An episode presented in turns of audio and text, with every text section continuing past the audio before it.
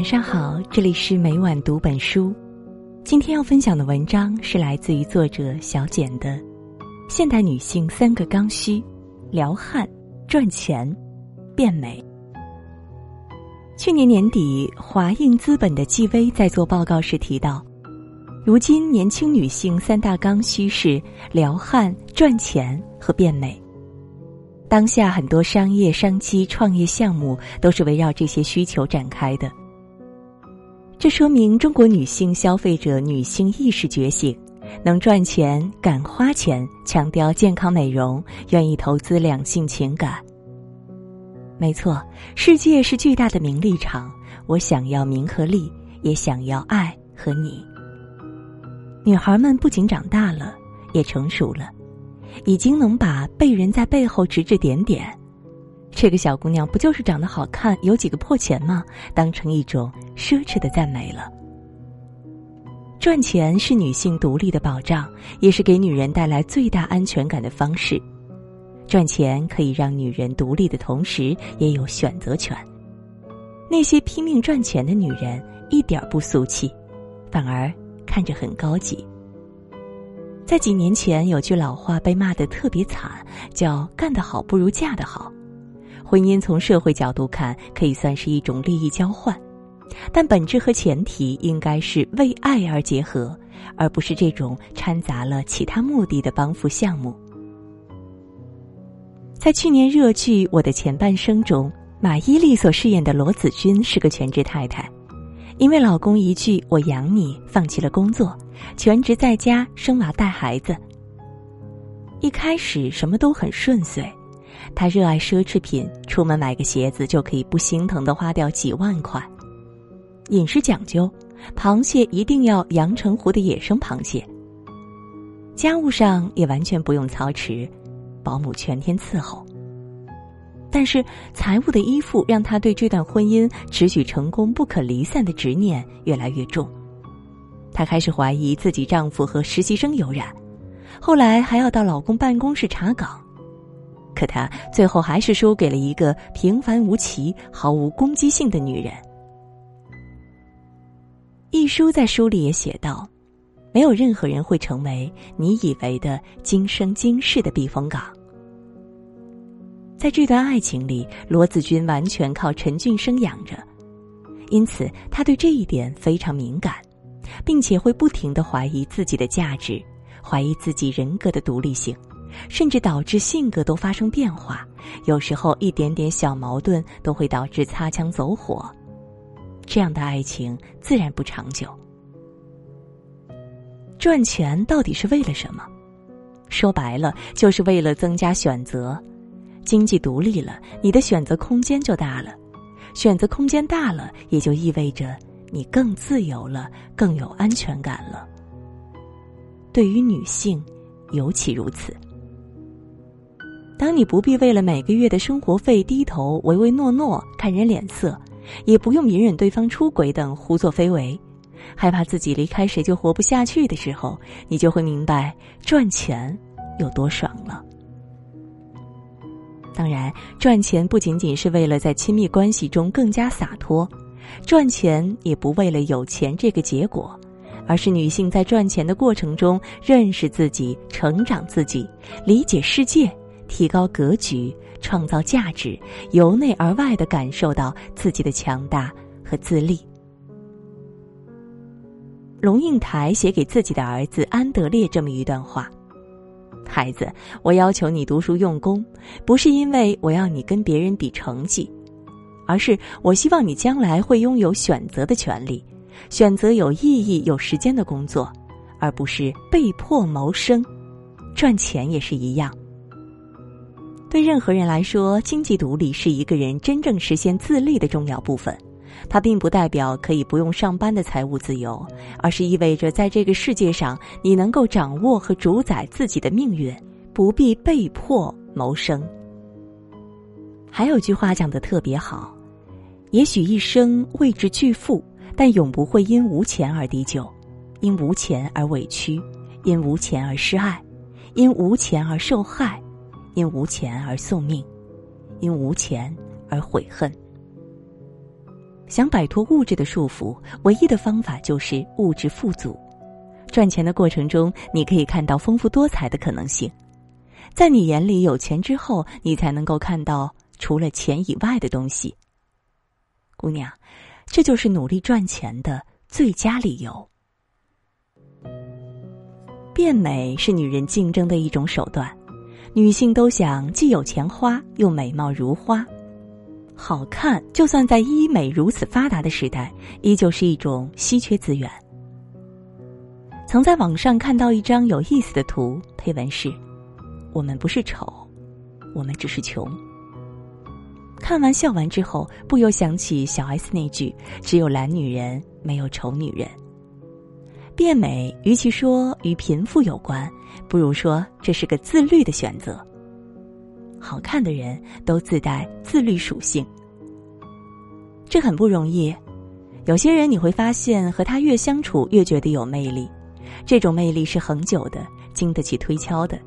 而要获得这种美，是要付出一定代价的，那就是要战胜庸常和琐碎，持续自律。像最近刚刚收获爱情的卢靖姗，每天都要抽时间运动，不管是户外跑步还是室内简单的锻炼，再忙都会抽出时间来做，并且还坚持素食多年。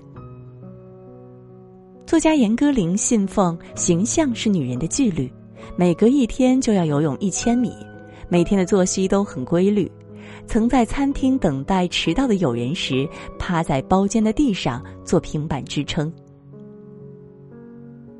美国总统女儿伊万卡·特朗普一直过着全日制的自律生活，她坚持六点起来跑步，怀孕期间照样锻炼，还参加半程马拉松。现在社会，即便是对于男性，外貌的考核标准也在日益提高。对于女性，美丽更是逐渐成为一个人人可以发力的领域。也正因为如此，你不够努力，不对外貌进行自律，不变美，就会变成扣分项。所以才有那么多人因为不够注重外表，整天油着头而失去升迁的机会，或者因为一个临时起意的商务约会没来得及穿对衣服而葬送最佳业绩。在这些场合，明明存在很多种方式、很多个维度可以提升自己的外观，你竟然不去争取、不去坚持，这难道不过分吗？当然，这种争取是恰当的，保持起码的得体、整洁、健康的美，不用极致的自律，够用就好。而且，这些坚持背后所有的附加值都将归属自己，它可以让你在繁忙的工作中。求得一隅来宣泄，在面对既不成全你也不放过你的渣男时，能放手有力。真不想别的，就光为了你自己，这难道不应该吗？听过这样一个说法：人类漫长的进化中，女性往往通过婚恋改变命运。拥有美丽的外貌，同样是求偶和取悦男性的需要。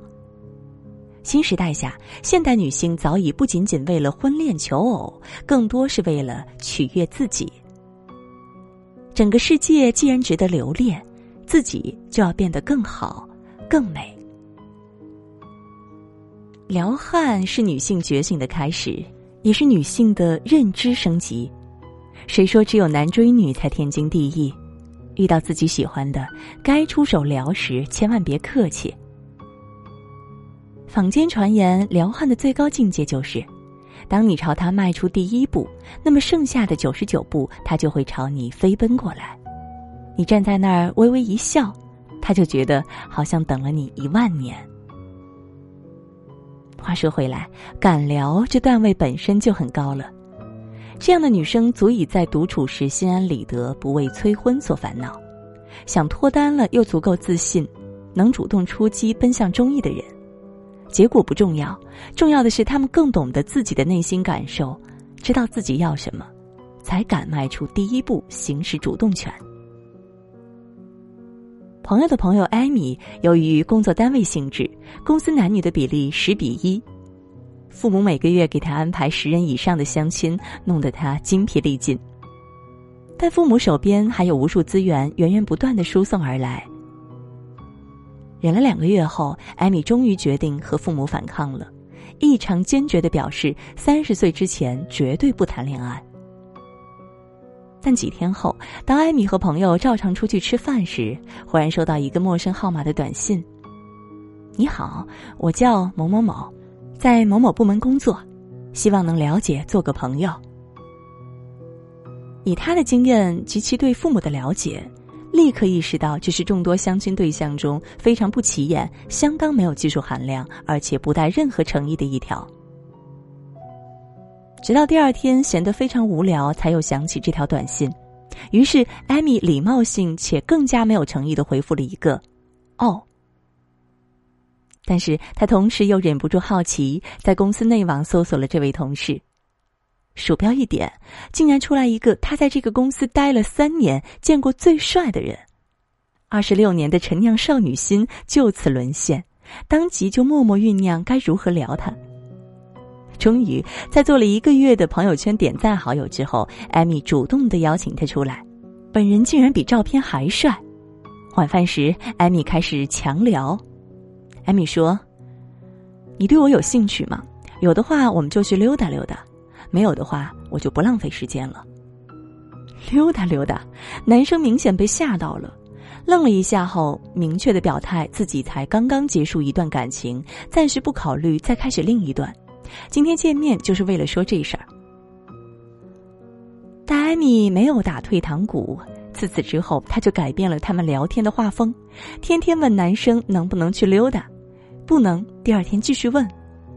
就这样，他做了一个月的失恋心理导师，陪吃陪喝陪溜达，言传身教，猛灌鸡汤，带男生散心。你问然后呢？男生觉得艾米很不错。一般女生听到那晚拒绝的话，都会不了了之。艾米是第一个来开解他的人，简直太讨喜了，于是就选择在一起了。去年九月订的婚。我为艾米最终抱得帅男归感到高兴。很多人都会说女追男隔层纱，女追男成功率高其实是一种错觉，其实源于同年龄段女孩子多，比男生在爱情观方面来得更成熟。他们懂得自己真正的感受和需求，选择也会更加的慎重。敢聊的背后是懂自己，够自信，在感情中懂得平权，摆脱了传统男女关系的认知，不用每次都把主动拱手相让于人，否则女追男也隔座山。最后套用纪薇演讲里的一段话：现代女性有很多选择。其实职业选择与性别无关，到最后评价标准只有一套。一旦做出选择，需要勇于承担选择带来的后果。但无论如何，我们要重视自己的内心需求，因为只有自己快乐了，我们身边的人才会快乐。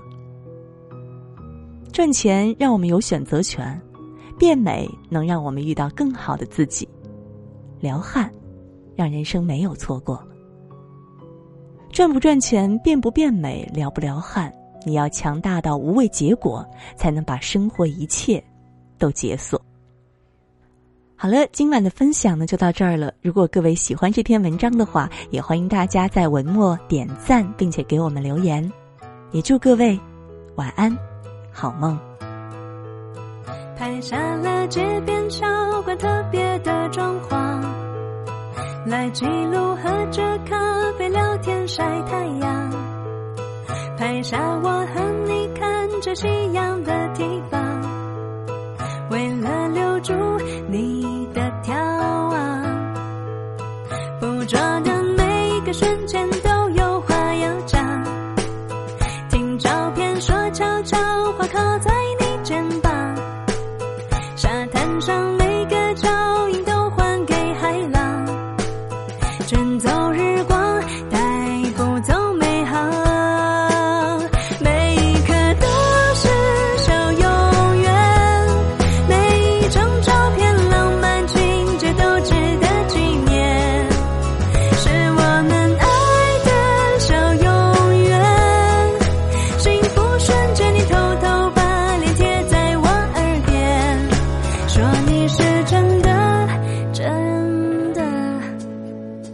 喜欢我。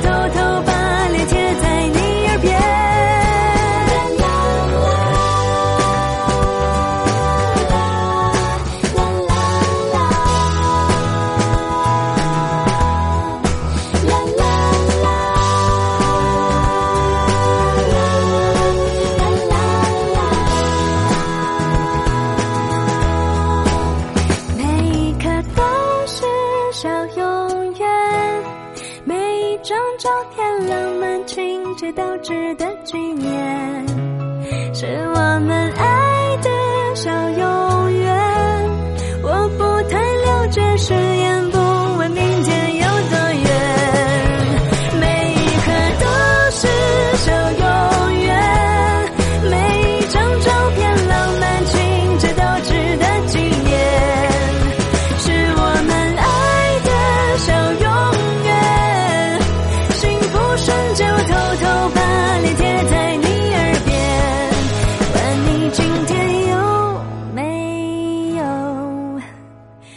喜欢我，哦，谁喜欢我？哦，你喜欢我。